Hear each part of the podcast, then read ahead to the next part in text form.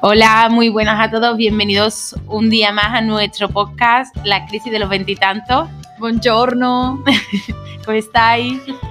Eh, hoy, en el capítulo de hoy, vamos a hablar sobre cómo independizarnos emocionalmente de nuestros padres. Cómo, bueno, por lo menos El temazo. el temazo. A ver, ya lo digo desde primera hora, no es algo que tengas que hacer ya, ni mucho menos, porque creo que esto es algo súper complejo de hacer, súper complejo. Pero eh, sí que está bien mm, mm, establecer como unas pautas, ¿no? Como digamos una meta a un corto, medio y largo plazo para, eh, pues yo que sé, tratar el- sobre todo el tema de los padres, porque principalmente uno de los motivos por los que lo estamos haciendo es porque a mí por lo menos personalmente y creo que a la mayoría de gente que está entre los veintitantos, treinta y tantos, una de las cosas que nos pasa es que estamos en un momento en el que nos sentimos ya como bastante independientes, incluso muchos de nosotros hemos estado independizados durante una temporada y después hemos vuelto a casa de los padres y tal, Después el golpetón. y como, claro, ya nos sentimos adultos para tomar nuestras propias decisiones y tal, pero a lo mejor todavía seguimos dependiendo a lo mejor económicamente de nuestros padres o en otros casos emocionalmente, ¿no? Se le está unido, además. Claro. Entonces por eso, por eso lo hemos hecho. Además que creo que es un temazo. es un- Y sobre todo es importante porque estábamos diciendo antes, ¿no? Que al final em, la relación que tenemos con nuestros padres nos con- condiciona nuestra vida. Bueno, ¿cuánta- ¿cuántas típicas historias hay de matrimonios en los que quien manda es la suegra?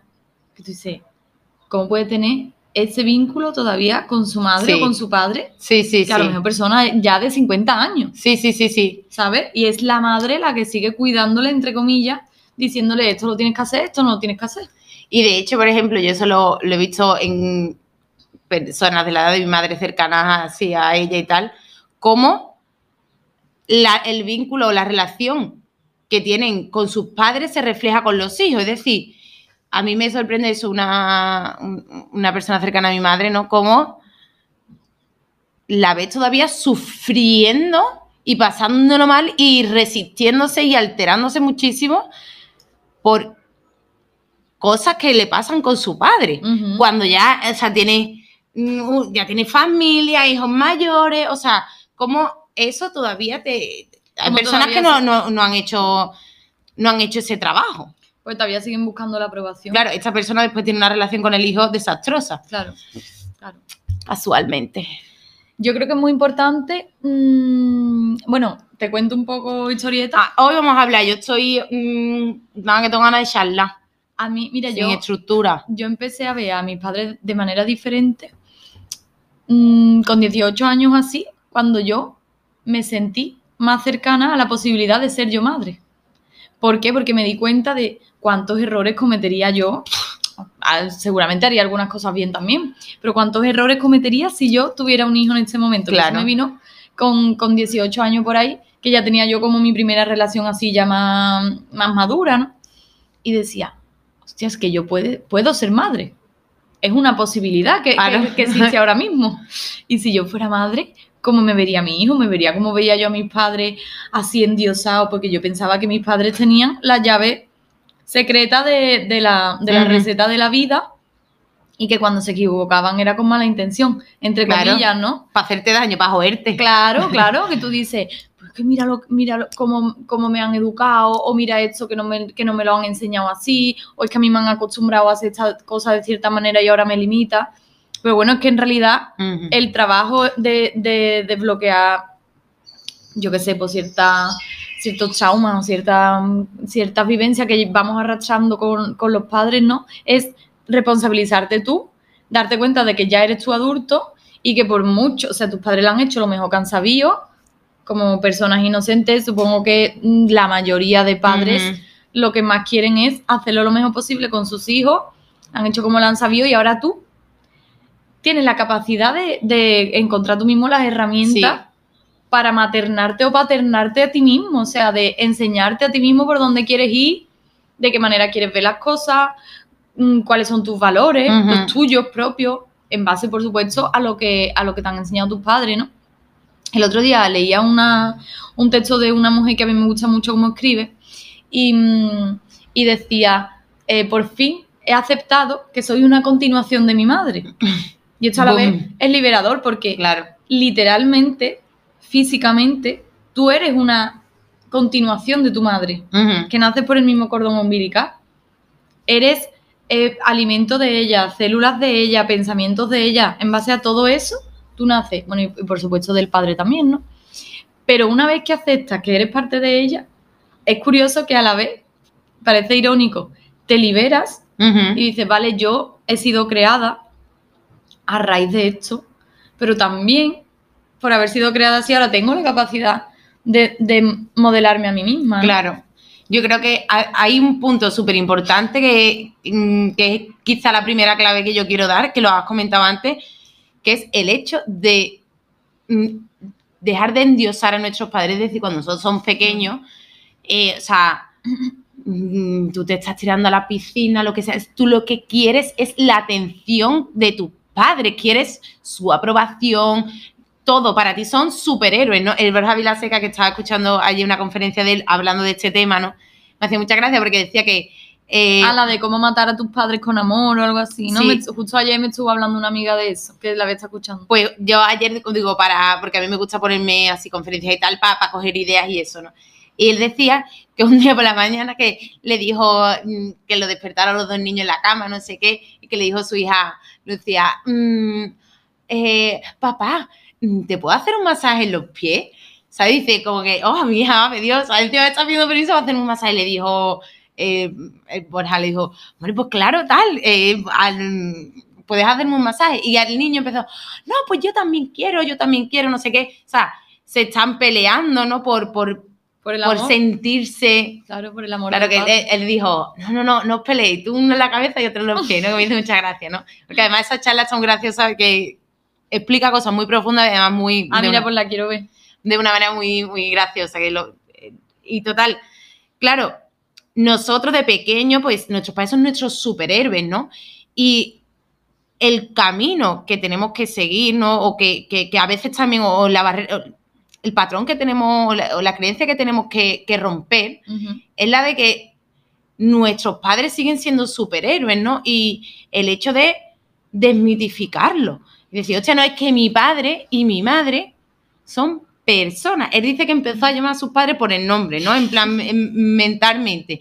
Y es verdad cuando tú piensas, no es mamá y papá, pero porque hablaba de la carga emocional y tal que tiene el, el nombre de papá y mamá, ¿no? Sí, yo tengo unos amigos que su, su hijo de siete años los llama por el nombre y es muy gracioso. Pero pa- me parece está interesante porque, porque te responsabilizas más de ti. Aunque bueno, en realidad de pequeños, de pequeño, tiene sentido que tu padre y tu madre sean como tus superhéroes, tus Claro, salvadores. son, porque- es que lo son, es que son de los que dependes. Y es que estamos configurados así porque eso, porque es que literalmente te salvan. Claro, te, es te dan de comer, te visten, te si no sientes ese enamoramiento por tu padre es que no sobrevives, es decir, Exactamente, claro, entonces que no está mal que, No, que- no, que claro. traigamos esa configuración. El problema es que se alarga mucho.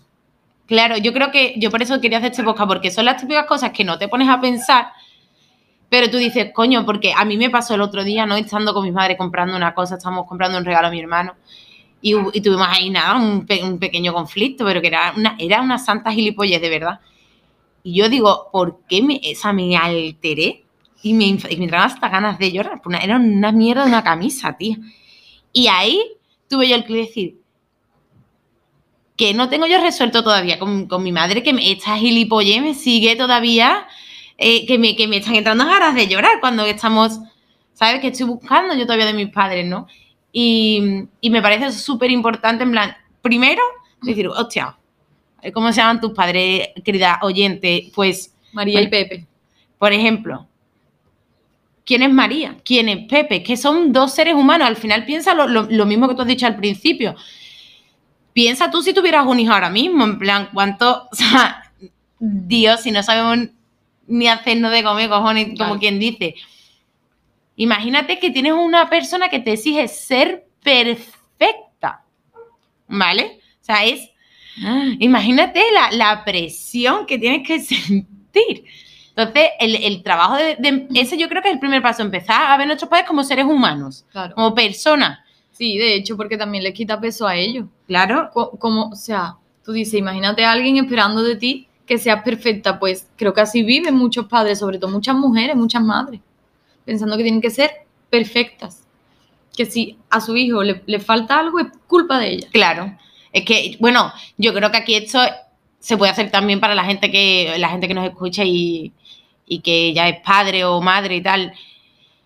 La, la cosa es decir, hostia, eh, para empezar, yo creo que lo mm, principal para trabajar con tus hijos es haber trabajado tú la relación con tus padres. Yo creo que eso es súper importante. Primero, porque, como he comentado al principio, si no, repetimos muchos patrones. Claro. Es decir, ves haciendo, de, haciendo cosas que dices, bueno, a- bueno, me, me ir un poco del tema, pero ¿cuántas veces? O sea, un día eres joven y otro día te das cuenta que estás repitiendo algo que odiabas de tu- madre. O sea, yo sobre todo lo vi cuando, cuando me independicé, en plan, empecé a convivir con gente, cosas que yo detestaba de mi madre y es como, soy igual, soy igual. Claro, pero eso lo tenemos que aceptar Claro. porque tampoco pasa nada. Pero sí es verdad, además a mí me ha pasado muchísimos años mi madre quejándose de mi abuela de algo que hacía. Colgar el teléfono y decir, mamá, ¿te has dado cuenta que tú haces lo mismo? y mi madre decirme, ya te llegará, ya te llegará a ti, ya te llegará. Y yo decía, no, yo no, Yo yo, no. soy, yo soy más diferente, yo soy más mía, yo no sé qué, yo ya vivo otras experiencias, la época es muy distinta. Mentira. Lo mismo, lo mismo, lo mismo, lo mismo. Pero bueno, que la- al final el punto de esto es que las cosas que te vayan a favor, genial, bienvenidas sean. ¿no? Imagínate si tú tienes una madre muy resolutiva o mucha pa'lante, tú tienes ese patrón, pues está genial porque igual te puede servir, pero a lo mejor hay otras cosas que tú dices, voy a ver el tema que hay aquí que todavía tengo pendiente porque sigo repitiendo algo que a lo mejor ya he decidido no repetirlo. Que esa es la cosa muchas veces, que nos damos cuenta, lo identificamos conscientemente, pero que después no se va de nuestra realidad y dice, coño, ¿por qué? Si yo cuando lo hace la otra persona veo que no tiene sentido, veo que no aporta nada positivo, ¿por qué lo sigo reproduciendo, no? Sí. Y de hecho, mm, mira, a mí me pasó como mm, la primera relación que yo tuve así más seria, como me di cuenta, ahora hablando, mm, ligándolo un poco con el tema de las relaciones, porque además eso lo he visto mucho en gente cercana a nosotros, el hecho de que tenemos que también desmitificar la historia de amor de nuestros padres, Bueno. tanto si es buena como si es mala. Es decir, Mm. eh, muchas veces, pues eso, ante una situación muy desastrosa, dice, vale, pues yo no quiero repetir los mismos patrones, pero en muchos casos, sobre todo en los padres que creo que siguen juntos, no en, la- en estas relaciones de matrimonios que siguen juntos, tú escuchas muchas veces hablar a los hijos, ¿no? De, es que yo quiero tener una historia como la de mis padres, que mis padres después de 30 años están, siguen estando súper enamorados. Mm. Enamoradísimo. Una mier- o sea, perdón, ¿eh? pero es que lo dudo mucho. O sea, lo que pasa es que ya habrán, habrán encontrado su forma de entenderse, habrán encontrado, no sé, y hay matrimonios que creo que sí, pero me refiero, veo como mucha gente, sobre todo de nuestra edad, que, que claro, antes tú, la probabilidad de que estuvieras con una persona toda la vida era mucho más alta, ahora es menos. Entonces, yo creo que mucha gente, sobre todo muchas mujeres, sufren el conflicto de decir, hostia, es que yo no voy, no, no estoy consiguiendo lo que tienen mis padres, que es esa historia de amor que yo he idealizado, Claro. porque de verdad, mm, yo esta, al- esta, esta amiga nuestra y tal, ¿no? que, que, que hablaba mucho de, de este tema, ¿no? Con ella, yo le decía, mira, fíjate en la, en la relación de tus padres, pero de verdad. Y en cómo se En plan, cuando tú, por ejemplo, piensa cuando tu madre expresa una opinión, cómo, cómo reacciona tu padre. Eh, fíjate en cuando discuten, fíjate, o sea, porque claro, tienes ahí una historia de que como mis padres llevan juntos 30 años porque es un amor súper verdadero. Y es como, mi amor, deja de idealizarlo, ¿sabes? Claro. O mis abuelos estuvieron juntos 50 o 60 años. Que no te digo que no, que en algunos casos, pero eh, mm, ¿cuántas parejas no están por costumbre, no están por, eh, por mil millones de cosas? O Porque, porque al final piensan vienen- que es lo que tienen que hacer. Exactamente. Muchos matrimonios siguen juntos Tía, yo he visto gente... tienen una empresa común, me refiero, tienen una casa, tienen unos hijos, tienen En derecho se llama tienen- sociedad matrimonial, es decir, es una empresa básicamente, en plan, es una estructura que, que, que en la mayoría de los casos poco tiene que ver con el amor. Entonces yo creo que eso es súper importante, darnos cuenta de qué cosas o cómo es la relación real de tus padres, porque a mí me, mm, y esto es lo que te iba a comentar, a mí me pasó mucho cuando, eso, la primera relación que yo tuve, me daba cuenta que trataba a mi pareja como yo veía que mi madre trataba a mi padre. Mi madre nunca le levantaba la voz a mi Es padre. que el ejemplo que tú has visto más. claro, más en plan, eh, siempre le aguantaba muchas cosas, muy paciente con él, muy responsable de él, siempre de su bienestar, no sé qué. Yo que hacía lo mismo, le hablaba súper bien, eh, mm, lo sostenía muchísimo, era su psicóloga, su amiga, su, su todo, ¿no?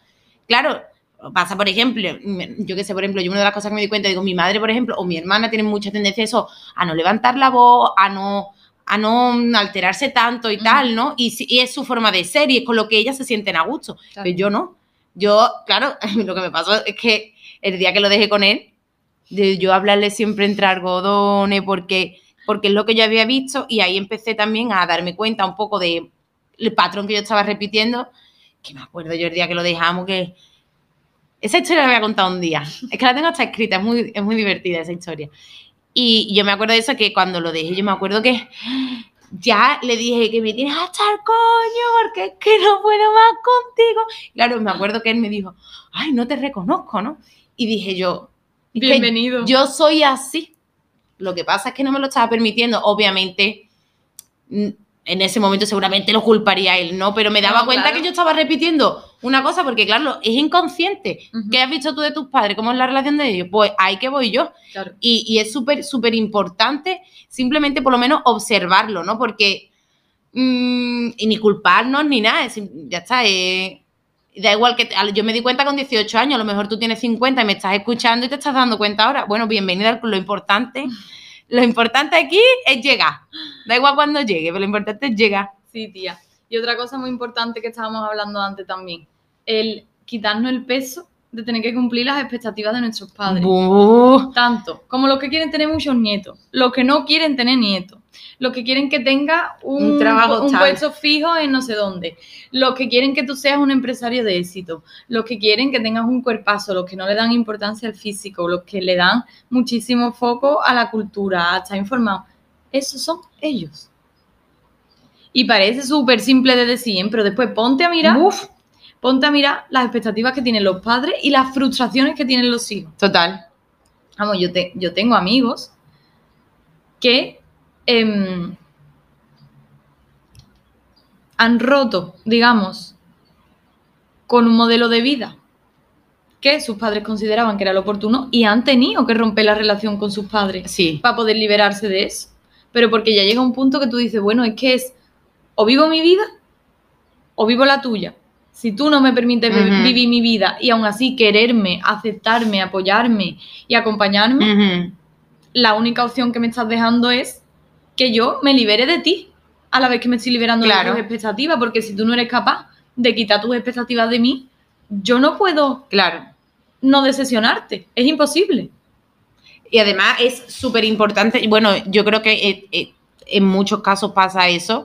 A mí me pasó también en su día, ¿no? Que cuando tomé la decisión de, de lo de, mm, de ah, emprender y tal, mi obviamente, claro, mi madre estaba proyectando sus expect- las expectativas que tenía en mí de lo que creía que yo iba a hacer. Como todos tal. los padres, que lo hacen todos los Obviamente. padres.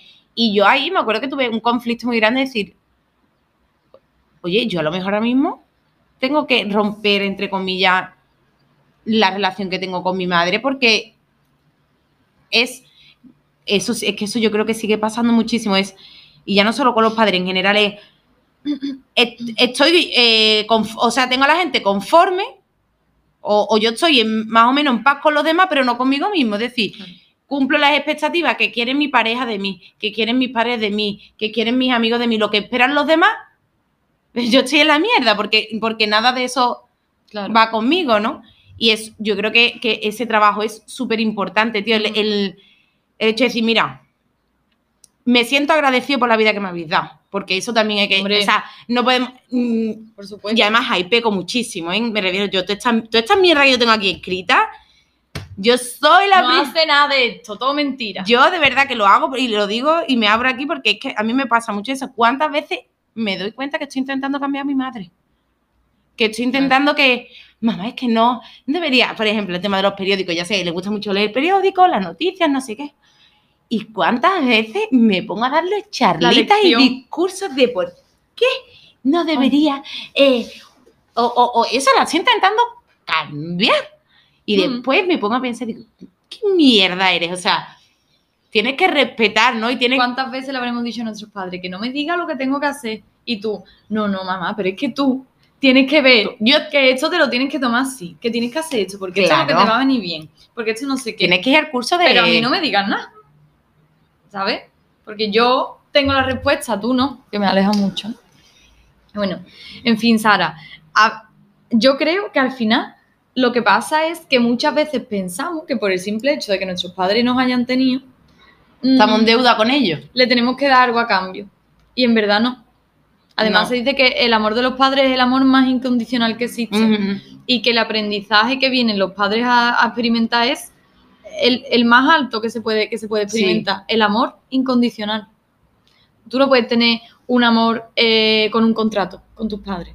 No. Si hacemos esto nos queremos y si no, y si no hacemos esto no Claro. nos podemos querer. Y de hecho, cuan- muchas veces yo, yo también eso lo he visto, ¿no? Como. no, Yo me acuerdo que eso de mm, mi abuela, que en paz descanse, eh, por parte de mi padre, eh, se, o sea, ella quería que se casaran por la iglesia, pues no se casa, no se, se querían casar por el juzgado, pues dejó de hablarte. Entonces, darnos cuenta también a en qué momento nosotros estamos condicionando a nuestros padres o nuestros padres están condicionando a nuestros. Es decir, porque yo creo que lo que nos pasa mucho con, con la prueba de seguir buscando su aprobación es el hecho de si cumplo en el fondo con lo que tú esperas de mí, tú me vas a querer, pero es que, es que eso no puede ser así porque entonces eso es súper dañino. Y además que no pasa, porque en realidad eso no es querer. Es como que se tiene ahí un amarre con la persona de yo estoy cumpliendo tus expectativas, tú las mías, pero, pero tampoco es una relación placentera con el padre, con la madre, de sentir que de verdad te quieren por lo que tú eres, porque claro, el mensaje que hay detrás de eso es, tú me estás queriendo porque yo estoy haciendo esto, en el momento que yo deje de hacer una de estas cosas, a mí este amor se me va. Entonces creo que eso tampoco te permite poder, poder comunicarte con tus padres y mostrarte ante tus padres como de verdad necesitas que te acepten, ¿sabes? Y de hecho, tía, como, como cuando cedemos mucho al contrato con nuestros padres, también lo hacemos con la pareja, tía, muchísimo. Claro, es que el, ce- el cerebro se dice que no distingue de, ah, esto para esto, esto para esto, esto para esto, ¿no? Eso lo hacemos con, con la mente racional, pero de manera inconsciente, que es como actuamos la mayor parte del tiempo. Tú dices, esto está bien, lo hago. Lo hago con mi madre, con mi padre, con mi pareja, con mi jefe, con mi amiga, con todo el mundo. Claro. Por eso muchas veces no podemos llegar a desbloquear las cosas, se nos siguen repitiendo los patrones porque no nos damos cuenta que lo que asumimos como bueno lo aplicamos a todo, al Sí. final, sin, darnos- sin, sin ser conscientes, Ujú. ¿sabes? Otra cosa que, que me ha parecido muy interesante, que me la ha planteado Sara antes, es el caso en el que hay uno de los dos progenitores que no tiene un trabajo fuera de casa. En, nuestra, en nuestra cultura es muy típico la madre ama de casa. ¿Cómo suele ser la madre ama de casa? Súper, súper, súper protectora. Y súper, se mete muchísimo en. Claro, la- eso, la típica suegra metiche que sigue estando ahí, que a lo mejor el matrimonio lleva ya 20 años y, y la suegra sigue estando. ¿Por qué? Porque estaba pensándolo. Claro, do- dos cosas. Lo primero, como yo no tengo más propósito de vida que ser madre, no tengo otra cosa que pensar en todo el día, que no quiero decir que hace muchísimas cosas, me refiero a la Sí, sí, de casa, sí, sí. han sacado muchas generaciones para adelante Pero- y sin ellas no hubieran salido, pero su, su tarea Su propósito de vida. su- claro, lo, lo único que digamos que tenía más sustancia, porque sí, a ti te puede gustar la cocina, te puede gustar la decoración de la casa, te puede gustar cuidar el jardín, pero eso no tiene un propósito interno muy grande. El propósito, el propósito interno es que tú estás creando personas y las estás educando, y las estás cuidando, las estás enseñando a vivir. Entonces, al final, si esa persona no tiene otra cosa que hacer que enfocarse en lo que hace su hijo o su hija, es comprensible que se genere cierta dependencia Claro. a esa persona. De hecho, yo eso lo veo mucho con. Claro, porque además todas estas cosas te vas dando cuenta mm, ahora, sobre todo cuando eso, cuando tienes veintitantos años, ¿no? Que tú ya tomas tus propias decisiones. ¿Cuánta gente veo yo que, que eso, que típico mm, chaval o lo que sea, que ya tiene su piso, se ha comprado sus cosas y, y, aún, y todavía la madre sigue queriendo educarlo, es decir, metiéndose en las decisiones que toma, en por qué hace una cosa, por qué hace otra. Y de hecho, sobre todo, yo creo que eso pasa mucho mm, la situación es mucho más dura cuando vives con ellos. Claro. Porque todavía te sientes como En deuda. en deuda, es una, es una sensación de deuda. Es decir, bueno, yo claro, como vivo en tu techo, tengo que aguantar o tengo que soportar, Mm. o, o en mi papel, tener que dejar que te metas en mi vida, ¿no? Y hay que ser, de hecho, yo creo que muchas veces hay más conflicto cuando más mayor eres que cuando Mm, eres más pequeño, claro. porque al final tú tienes 15 años y bueno, a ti y a todo el mundo, tus padres todavía te están diciendo un poco qué tienes que hacer, ¿no? Pero Mm. creo que es muy importante en, en esos casos, obviamente tú a lo mejor no puedes hacer nada, pero mm, darse cuenta que, que esa persona, claro, cuando tú, tu propósito de vida no ha sido uno propio, sino que son tus hijos, Entregarte a los demás. cuando tus hijos van creciendo, dejas como de tener control sobre ellos. Y tu propósito de vida parece que es como si de repente el trabajo o tu carrera profesional, la que has desarrollado, viene otra persona y te la está como quitando, te la empieza a quitar y tú no puedes manejarla. Entonces, claro, ahí que sientes que, que coño, es que este era como mi, mi, mi trabajo. Claro. Y ya dejo de tener control sobre él y sobre todo es que ha sido el papel que estado desempeñando 24 horas durante mm, 25 años. Entonces, para, lo digo para que entendamos muchas veces a nuestras madres, ¿no? En, en los casos mm, en el que mu- mucha gente se puede encontrar, ¿no? Cuando tú ves que tu madre se mete tantísimo en tu vida, en, en las cosas que hace, es porque en el fondo lo que estás sintiendo es eso, que, Un vacío. claro, mi, mi- mi propósito Se me está yendo. se me está yendo, ya no tengo control sobre él y eso crea mucha frustración y mucho vacío, una sensación de Y sobre que si no te das cuenta final- lo que lo perdón, lo que hace es que es lo que yo veo en muchísimos casos que claro, en provocar al final lo que tanto miedo te da que tus hijos dejen de hablarte, que dejen de El llamarte, de- dejen de dejes tú de ser importante en la vida de ellos, sobre todo necesario, Claro. más que importante necesario. A ver, yo creo que nuestros padres siempre son necesarios, a cualquier edad, necesarios siempre, pero está en ello el trabajo de aceptar que los hijos tienen su propia vida, tienen que cumplir sus propias funciones y que no han pedido venir aquí, que no han venido aquí Claro. para satisfacer un vacío tuyo de propósito vital. Que está genial que tú utilices la herramienta que tenemos de dar vida, de crear vida, pero que no puedes enfocar tu vida a que tu hijo o tu hija cumpla lo que tú no has podido cumplir, realice los sueños que tú no has podido realizar, se comporte... co- Porque al final es que estás como cargándole a ese niño, a esa niña o a esa persona adulta ya con un peso que es imposible que, que en sí mismo encuentre las herramientas para poder llevarlo y para gestionarlo, porque no se lo ha Claro. creado él, no lo necesita. Necesitará otro, tendrá otro aprendizaje, pero no ese. Y de hecho yo creo que por eso muchos en los conflictos que surgen en casa, sobre, todo eso lo que te estoy diciendo, ¿no? Con, con personas que todavía no se han independizado, es ese conflicto, el decir, hostia, es que yo me doy cuenta, o no, que mi madre está metiéndose mucho en mi vida, que está todavía eso intentando manejarme. Pero por otro lado, la veo que sufre, entonces intento como, siente como una dualidad Claro. y un sentimiento de mi madre está mal por mí, Mm. que claro, en muchos casos pues son madres o, o padres que se victimizan mucho, que te dicen, ay, me vas a dejar sola, Claro. es que porque te vas a ir. Entonces, yo creo que ahí hay que hacer una ruptura muchas veces, decir, Ujú. yo no te he pedido venir a este mundo, sobre todo, porque además que con- nos sentimos muy responsables de su bienestar. Yo creo que cuanto más mayores somos, más responsables nos sentimos de ellos. como Hemos- que, porque, a mí, esto lo dice muchísima gente, como ellos nos han cuidado a nosotros cuando somos pequeños, parece que ahora que ellos son más mayores y nosotros ya adultos, tenemos que encargarnos nosotros de su cuidado. Claro. Pero me refiero, lo natural es que no sea así. Lo natural es que ellos te cuiden a ti cuando no eres autosuficiente en los Claro. primeros años de vida, pero que después ya ellos te hayan dado las herramientas como para tú ser independiente Claro. y ellos mismos saber que tu función no es esa. Quiero decir, siempre, pues si alguna enfermedad, alguna cosa, es normal que estés ahí, pero que puedas hacer tu vida. Claro. Y yo creo que es muy importante lo que tú decías, Sara, el, el decidir si, si, si, si necesitas limitar el tiempo que pasas con ellos.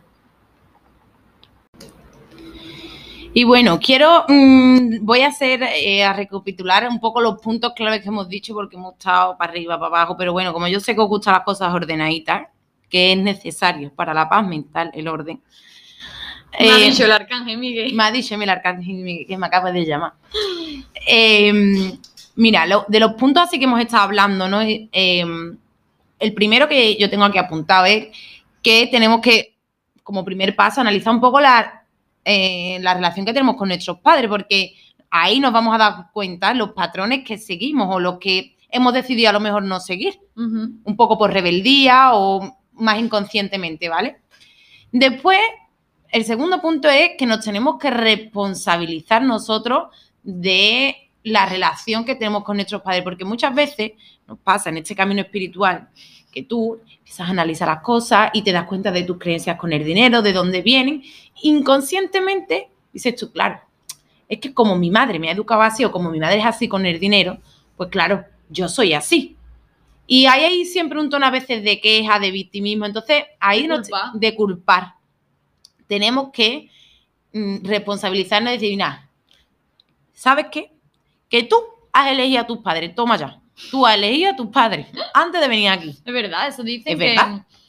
dependiendo de las cosas que vengamos a trabajar aquí, elegimos a un padre y una madre que nos vayan a poner por delante esa necesidad de, aprendizaje para liberar ciertas cosas. De hecho, las heridas emocionales, normal, o sea, normalmente no siempre las tenemos porque algunos de nuestros progenitores la tienen. Entonces venimos a sanarnos a través de ellos también.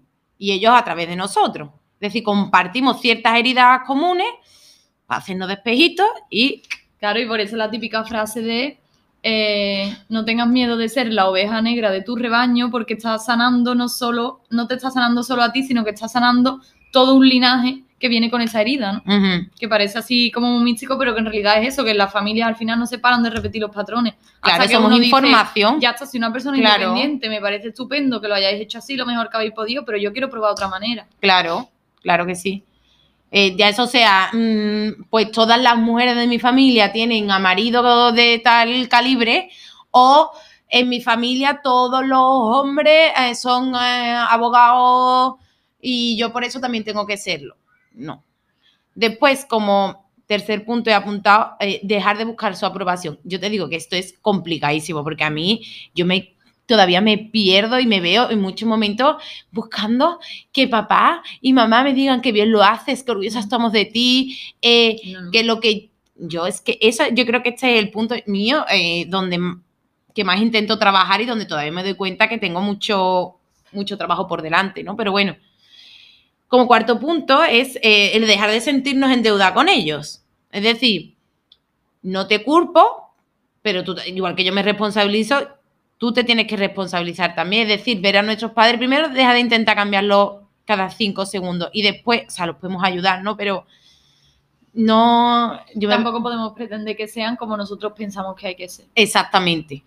Tú eres vegano y tu padre le encanta un chuletón, pues churra, hazte un podcast, Asúmelo. asúmelo, hazte un podcast de veganismo. Mira, yo al final estas cosas que hago, mis padres al final pues las escuchan y ya le, infor- ya le entra la información. ¿Cómo ha sido antes lo que te ha dicho tu madre? Cuéntalo. Ah, porque me dice mi madre antes, bueno, ¿de qué vais a hacer? Digo, viene Belén a grabar, no sé qué, vamos a grabar el podcast. Y me dice, bueno, ¿y de qué lo vais a hacer? Digo, pues lo vamos a hacer sobre la relación con los padres, ¿no? Y cómo independizarnos emocionalmente de ellos.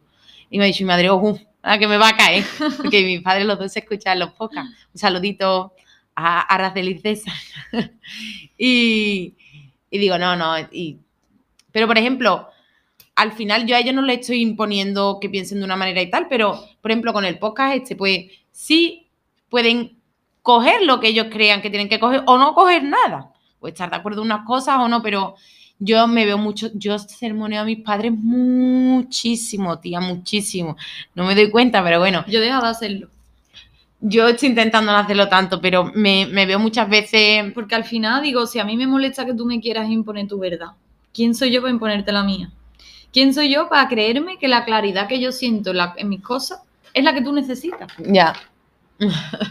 yo, yo también como... la carita para lado. Es que yo, como hablo mucho también con mis padres, hablamos de muchos temas, tú lo sabes, que los conoces a los dos. Eh, pues yo creo que el punto es decir, poder expresar tu opinión, lo que tú piensas, Hombre. pero no imponerla, ¿no? Claro. no Yo he sido muy dura a veces con mis padres, pero bueno, creo que también ellos no lo rechazan eso del todo, ¿no? O porque al final pues les ayuda, pero bueno, a veces tengo que ser un poquito más, más relajada. compasiva. Después, como otro, otro de los puntos, el punto quinto que he puesto, es que, mm, bueno, en el caso de que muchas veces los padres han sentido que somos su propósito de vida, darnos cuenta que nosotros no somos responsables de sus sentimientos, que los tenemos que dejar, que, que por hacerlos felices a ellos, no podemos de- hacernos infelices a nosotros, ¿no? No Em, puedes diseñar tu vida en función a lo que piensas que les va a hacer felices a ellos. Total. Al final creo que tampoco tiene eso mucho éxito. No, no tiene éxito. Al final es, mm, pues igual que cuando mm, en muchos casos, ¿no? Yo esto lo he visto, padres o madres que intentan hacer a sus hijos un poco inútiles para que dependan de ellos, pero que al final eso no te soluciona nada. El trae para acá que tú no sabes, eso al final es darte el pescado y no enseñarte a pescar. Y detrás de esa sobreprotección suele haber en verdad un miedo a la soledad. Hombre. Mm. Sí, sí. De hecho, es muy típico en, en padres muy mayores. En hijos que tienen padres muy mayores, que los han tenido ya con cierta edad y que, claro, al final se ven en una situación en la que dicen, bueno, yo ya soy mayor, quiero que mi hijo siga conmigo, que me acompañe para no estar solo en esta etapa de la vida. Sí. Entonces, es muy típico esa, esa, eh, esa persona que ya tiene unos años, que es totalmente incapaz de hacer su propia vida, que es como un niño pequeño, Sí. con esa madre mayor que está ahí todavía poniéndole la cucharita al lado del yogur, poniéndole el pan calentito, arropándolo por la noche, diciéndole con las mujeres con las que tiene que estar, con las que no, con- Ujú. ¿sabes? Y como punto sexto, el último es que si sientes que, por ejemplo, ¿no? Tu madre te obliga ya a comer todos los domingos a su casa, pero tú te sientes, claro, como le voy a hacer esto a mi madre, como no voy a ir a comer, con lo sola que está mi madre, porque esto es lo que a ella le hace feliz, pero yo cada vez que voy a comer con mis padres, yo me altero de una manera que todavía me doy cuenta que intento verlo desde un punto neutro, que ellos son simplemente el estímulo, pero a mí lo que me entran ganas es de reventar plato de lentejas, lo harto a la mesa, pues limita también el tiempo que pasas con ellos, porque, oye, a lo mejor es lo que necesitas, a lo mejor tú necesitas darse cuenta que cuanto más, o tu o padre, durante- cuanto más pesado es contigo, más te alejas tú. O durante un tiempo, hasta que se equilibren las cosas, Sí. hasta que el mensaje llegue de, mira, ya soy una persona independiente, no hace falta que estemos todo el tiempo hablando, todo el tiempo comiendo juntos, para que sepa que yo te quiero, que para mí eres importante, súper esencial, pero aún así hago mi vida. Mira, yo eso lo veo muchísimo, tía, con mi, con mi madre. Mi madre jamás me ha dicho a mí nunca, ay, te vas a ir, me dejar aquí sola, o yo qué sé, ahora por ejemplo, ¿no? Que, que estamos aquí las dos, ¿no? Y yo estoy todo el día para arriba y para abajo, ¿no? Y a veces pienso, digo, hostia, tío, pues podía, qué sé, podríamos ver una peli o hacer algún plan juntas, no sé qué, pero claro, yo después, pues, obviamente tengo 27 años y me encanta pues, irme por ahí, para arriba, para abajo y estar desaparecida cuatro días, ¿no? Pero me doy cuenta que cuando, como mi madre jamás me ha exigido eso, a mí me gusta mucho, ninguno de mis padres, me gusta mucho pasar tiempo con ellos, Claro. porque no me siento obligada. Es que, curiosamente, cuando dejan de imponerte algo, empieza a apetecerte. Y a lo Claro, mejor es cuando te, te empieza a apetecer, cuando no sientes la obligación de tener que ir a comer todos los domingos con tus padres, a lo mejor empieza a apetecerte, que eso es lo curioso. Claro. Pero bueno, tú, eh, ¿en qué cosas se cree? Bueno, ya para acabar un poco, que... Ya me va, ya me va a sacar. Sí, ya debía sacar. ¿En qué dirías tú que tienes que trabajar todavía cosillas con tus padres? ¿En qué cosas dices tú, hostia, aquí yo... Yo el, el liberarme de. O sea, el liberarme. El, el tema de dejar de cuidarlo, de dejar de ser responsable de su bienestar. Que evidentemente influimos, porque es normal. que nos dejamos de ser, Porque- como yo digo, seres terrenales viviendo, No, y que me, seres espirituales viviendo una me experiencia refiero terrenal. que, que le seguimos importando y que nuestros padres, Claro. nuestro bienestar es súper primordial. Pero mm, hay que liberarse de, de que somos responsables de, De su felicidad. de su felicidad, claro. Y a la vez, al liberarnos nosotros, le estamos diciendo a ellos también cómo se hace. Porque es, totalmente. es como, es como una persona dependiente que tiene una pareja, mientras la pareja está ahí no se da cuenta de su dependencia. Claro, Cuando se da cuenta de, de todo lo que tiene que trabajar y de toda la liberación que hay detrás de eso, es cuando la pareja se va y dices tú, hostia, que parece que me he quedado sin nada, parece que yo soy coja y manca, pero, pero en realidad yo lo puedo hacer todo. claro. Lo que pasa es que simplemente me he acostumbrado a que otra persona me lo dé, entonces no me lo busco por mí misma, ¿no? Ujú. Yo creo que con los padres es muy parecido, ¿no? Sí, son actos de amor muchas veces, el, el, el ponerle límite a nuestros padres, el decirle esto, estas cosas, son... Mm. Yo creo, yo lo veo bastante así. Yo de lo que tengo ¿Y que tú? yo mm, pues mm, yo tengo que trabajar mucho la, la aprobación que sigo buscando de ellos. El, a pesar de eso, que yo creo que mis padres, coño, me han respetado siempre muchísimo mis decisiones y tal, ¿no? Pero todavía, por ejemplo, con el trabajo este, ¿no? Sigo buscando la forma en que mi madre pues se sienta orgullosa de mí, que mis padres se sientan orgullosos de mí, que, Claro. que no les decepcione, entre comillas, ¿no? Eso es lo que me... Y el intentar, entre comillas, cambiarlos un poco, ¿no? Eh, dejar de... O sea, hablar con ellos, ¿no? Y cuando tenemos un tema, pues expresar nuestra opinión, pero A trabajar la soberbia. un poco, sí, sí. Yo he hecho un buen trabajo de eso. Me siento orgullosa. Mm. Y además, este podcast se os quiero dedicar a mis padres, que ¡Ole! que ¡Qué son- bonito! la puta hostia, que la verdad es que me siento súper afortunada los padres que tengo, la verdad. Un saludito. Un saludito al César y a la Araceli. Mi madre que está ahí haciendo un guiso de papa con costilla buenísimo. Es que a veces digo, es que el otro día con lo de la camisa, dije, es que soy gilipollas, ¿Qué tío, camisa?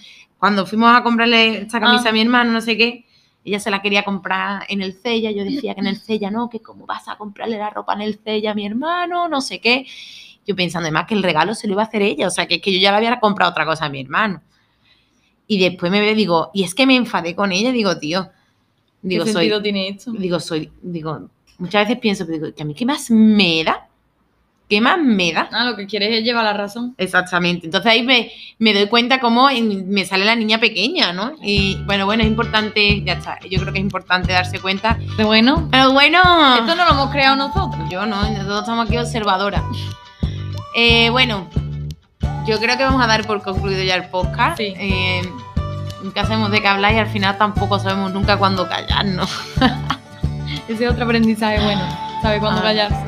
Tío, pero me gusta mucho lo- cuando voy a lo mejor en el coche y tal, y me, o andando y tal, me pongo podcast y me siento tan acompañada. O sea, ojalá que, que la gente que nos escuche sienta lo mismo, en plan, oye, pues me pongo un ratito este podcast y, y siento que estoy como charlando con mis Y amigas, ¿sabes? un buen ratito. Sí, yo lo paso desde luego haciendo.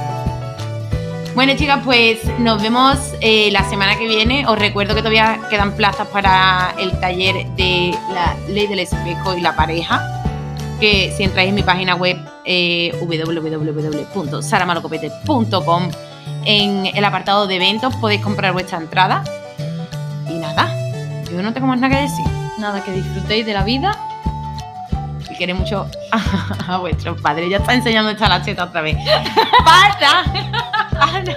¿Qué te tengo dicho? ¿Qué te tengo dicho? Que no se enseña la teta en el podcast. Bueno, Un un besito. besito para todo el mundo, un abrazo. Un abracito, chao. Chao.